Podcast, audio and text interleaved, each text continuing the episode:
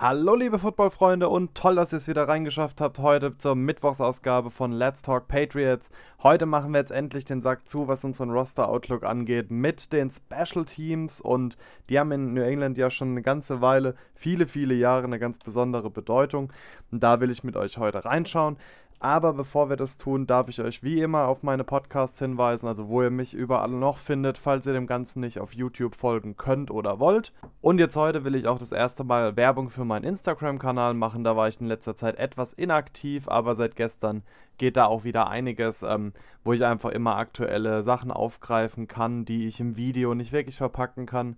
Also wer von euch auch Videos macht, weiß es ja immer ja, eine Auswahl, die man halt eben treffen muss, worüber man reden kann. Und man kann einfach nicht über alles reden, wenn man das nicht hauptberuflich macht.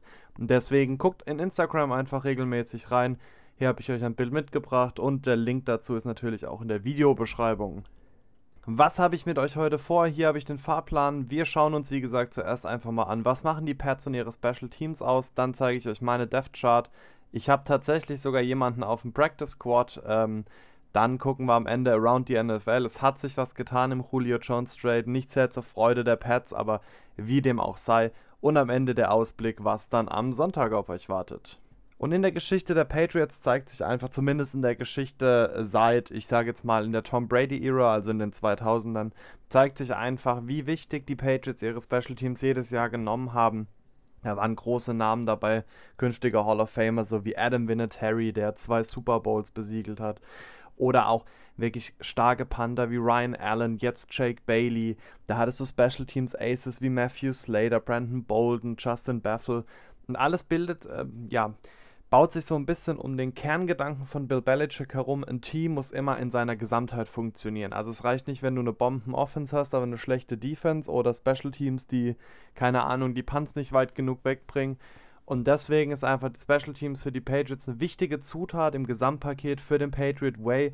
Und ich habe jetzt die Special Teams mal für das Video einfach in drei Kategorien aufgeteilt, weil wir uns ja auch immer mal bei den einzelnen Positionen äh, Leute angeguckt haben, die ausschließlich Special Teams spielen.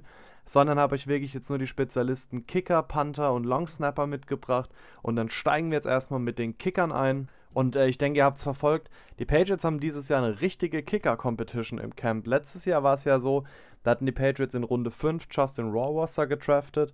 Ein Kicker von Marshall, den ich eigentlich ja für einen echt super Kicker gehalten habe, zumindest was sein College-Stats äh, anging, der aber dann total versagt hat im Camp, also überhaupt nicht zu diesem NFL-Speed irgendwie gekommen ist. Jetzt haben die Patriots im Prinzip drei Kicker am Start im Camp. Das wird jetzt wahrscheinlich im Mandatory Minicamp Mitte Juni sehr interessant. Da haben wir zum einen letztjähriger Kicker Nick Folk, der einen bärenstarken Job geleistet hat, auch einiges über 50 Yard genailt hat. Dann Roberto Aguayo, den haben die Buccaneers ja mal in Runde 2 geholt, also der war hoch gehypt, aber blieb auch immer mega hinter seinen Erwartungen als äh, Zweitrunden-Pick zurück. Und abschließend haben die Patriots einen undrafted Free Agent geholt. Quinn Nordin, der war Kicker in Michigan bei den Wolverines, hat da ordentlich gekickt und ja, der scheint so ein bisschen die, ja, ein bisschen, he turned heads hieß es so ein bisschen. Also mal schauen, wer sich da durchsetzen wird. Wird total spannend. Ich werde aus dem Bauch heraus eher sagen, es müsste eigentlich Nick, also es ist Nick Folks Job, den er verlieren muss. Und ähm, wir schauen einfach mal, wie sich das Ganze so weiterentwickeln wird. Es freut mich zumindest zu sehen, dass die Patriots tatsächlich ähm, auch einen jungen Kicker mit Quinn Nordin dabei haben und auch einen nicht so alten Kicker mit Roberto Aguayo, weil man jetzt einfach mal gucken wird, ja, wer sich da durchsetzen wird. Ich werde bei dem Punkt Practice Squad auch noch kurz drauf kommen. Dann kommen wir zu unserem Panther und da gibt es keine Competition, denn der Junge spielt einfach weltüberragend. Jake Bailey, 23 Jahre, 2 Jahre Erfahrung und der natürlich in der Ideal Role des Panthers. Und ja, Jake Bailey, mehrfacher AFC Special Teams Player of the Week. Wahnsinnig guter Panther. Ich bin sehr froh, dass wir da Kontinuität nach äh, Ryan Allen hatten, der ja abgegangen ist von den Patriots. Und ja, gibt es nicht viel zu, zu sagen. Bailey macht seinen Job, bringt die Dinge dahin, die er, also da, die Punts dahin, wo er muss. Wahnsinnig starkes Bein, also der kann ja auch die 70 Yard Punts easy machen. Und ähm, ja, der hat keine Competition, der soll einfach so bitte weiter sich entwickeln.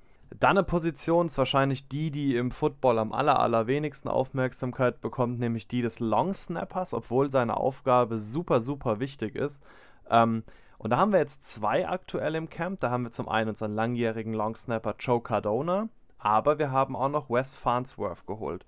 Und ich glaube nicht, dass das ähm, von Bill Belichick jetzt groß aus Competition-Gründen gemacht wurde, sondern man muss bei Joe Cardona wissen, der ist Zeitsoldat in der US Army. Und ich könnte mir einfach vielleicht vorstellen, dass da die Dienstpflichten bei ihm in der Armee gewachsen sind und es vielleicht nicht so ganz klar ist, wie es, wie es in der Season laufen wird. Also könnte ich mir eben gut vorstellen, dass deshalb jemand wie Wes Farnsworth gekommen ist. Aber pff, ja, ich meine, eine Long Snapper Competition, weiß nicht, wie das so läuft. Ich kenne mich mit Long Snapping jetzt tatsächlich nicht so gut aus. Aber ich meine, Joe Cardona ist eingespielt. Du bist ja dann als Long Snapper auch so das Centerpiece im, im Special Teams, sprich beim äh, Punt oder beim Kick. Heißt, äh, Cardona hat da schon so ein bisschen die Fäden in der Hand, überwacht das Ganze.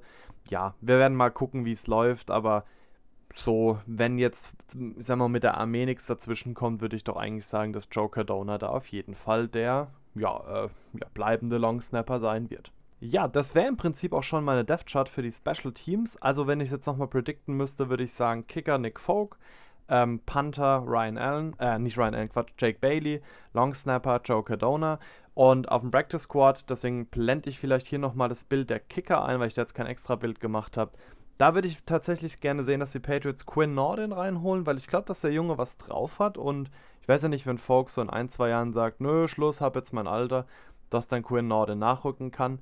Vorteil von so einem Move ist, äh, weiß nicht, ob ihr es mitbekommen habt, die NFL behält die Practice Squad Regel aus dem letzten Covid-Jahr bei. Sprich, anstatt elf Spieler auf dem Practice Squad dürfen jetzt die Franchise wieder 16 Spieler nehmen. Deswegen merkt ihr auch jetzt, ist meine Prediction für den Practice Squad auch eher hinfällig, was jetzt nicht so schlimm ist. Ich werde jetzt nicht nochmal ein extra Video für den Practice Squad machen, aber ich denke, Quinn Nordin könnte da einen Platz haben, einfach, dass die Patriots gucken können, wie er sich da noch entwickelt. Okay, dann drehen wir mal ein bisschen das Gesicht von den Patriots weg und kommen zu eurer Lieblings einer eurer Lieblingssequenzen, weil ihr seid ja eigentlich wegen des Special Teams Videos hier, nämlich zu Around the NFL. Und ja, ich denke, habt alle mitbekommen, Julio Jones ab nächstem Jahr bei den Tennessee Titans. Und ja, das war eine Entwicklung, die war abzusehen, denn die Titans waren zwischendrin wirklich der absolute Frontrunner hatten da ja auch einen Claring Need. Ich meine, sie haben Corey Davis in der Free Agency verloren, haben natürlich mit AJ Brown einen jungen, extrem starken Wide Receiver, der jetzt in seinen ersten zwei Spielzeiten immer 1000 Yards hatte. Aber es schadet ja nicht, noch einen Top Receiver an Bord zu holen. Genau, und jetzt haben sie dann eben Julio Jones ähm, ja, per Trade bekommen. Gucken wir uns mal kurz an, was die beiden Parteien kriegen. Die Titans bekommen, wie gesagt, äh, Julio Jones und einen Sechstrunden-Pick 2023. Und die Falcons bekommen einen Zweitrunden-Pick 2022 und einen Viertrunden-Pick 2023. Also, meiner Meinung nach haben die Titans Julio Jones wirklich eine Tüte Chips bekommen. Äh, super günstig. Ich glaube, die Titans haben mehr oder weniger da auch den Deal gewonnen. Weil ich persönlich sagen würde, beide Parteien haben gewonnen, weil die Falcons mussten äh, Julio Jones aus Vertragsgründen einfach weghaben weil sie diesen Cap-Hit nicht auf die nächsten Jahre absorbieren konnten. Die Titans auf der anderen äh, Seite kriegen jetzt natürlich einen absoluten Top-Wide Receiver, wahrscheinlich immer noch Top 10 Wide Receiver in der League. Ähm, und müssen jetzt einfach mal gucken, wie sich mit Julio weiterentwickelt. Er ist ja angeschlagen, er ist älter, ähm, und ja, ich persönlich hoffe, er kommt wieder auf Spur, auch wenn wir gegen die Titans dieses Jahr spielen. Ich bin ein riesen, mag die Titans, bin ich ganz ehrlich. Ähm, Finde das eine extrem sympathische Franchise, auch weil einer unserer ehemaligen Linebacker, Mike Frabel, die coacht.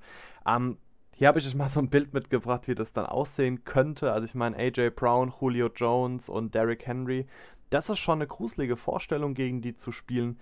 Heißt, Teams werden einfach gesetzt den Fall, Julio und AJ bleiben gesund. Ja, werden eigentlich immer zwei ihrer Top-Cornerbacks abstellen müssen. Ich könnte mir gut vorstellen, dass künftig AJ Brown mehr über die Slot macht oder dass sie mit einem ganz, dass sie mit einem klassischen Two-Outside-Receiver gehen. Ich kann es noch nicht predikten, aber wie gesagt, Stand jetzt, die Titans bekommen Julio Jones, die Falcons ihre Picks. Ich denke, beide Seiten sind happy. Vielleicht haben die Titans ein bisschen ihren Fokus falsch gesetzt, denn jetzt müssen sie ja, äh, ich glaube, 12 Millionen Dollar müssen sie jetzt erstmal noch ein Cap kreieren. Haben in der Defense nicht viel getan und die Defense war eigentlich das, was den Titans so ein bisschen das Genick gebrochen hat. Werden wir mal gucken, wie sich das entwickelt, aber ich denke, Mike Frabel als Linebacker sollte das gut hinbekommen. Okay, liebe Leute, das wäre es dann für heute gewesen mit unserem Special Teams Überblick bei den Patriots und dem Julio Jones Trade. Am Sonntag, da schauen wir uns dann, da werden wir den Blick mh, hm, noch stärker auf die Patriots wenden, denn wir gucken uns ein bisschen an, was lief bei den OTAs, also bei diesen ersten kleinen Teamtraining-Einheiten und werden schauen, ähm, ein bisschen auf das schauen, was dann nächste Woche stattfinden wird, nämlich das Minicamp, eine ganz, ganz, ganz wichtige Angelegenheit, bei der die Teams es Mandatories verpflichtend und die Teams dann in voller Stärke auftreten werden. Vielen Dank fürs Reinschauen. Schreibt mir doch gerne in die Kommentare, was ihr von dem Video heute haltet. Fragen, Likes, Abos immer gerne gesehen. Schaut auch auf Instagram und auf den Podcast dann rein. Und dann verabschiede ich mich. Bis Sonntag. Ciao.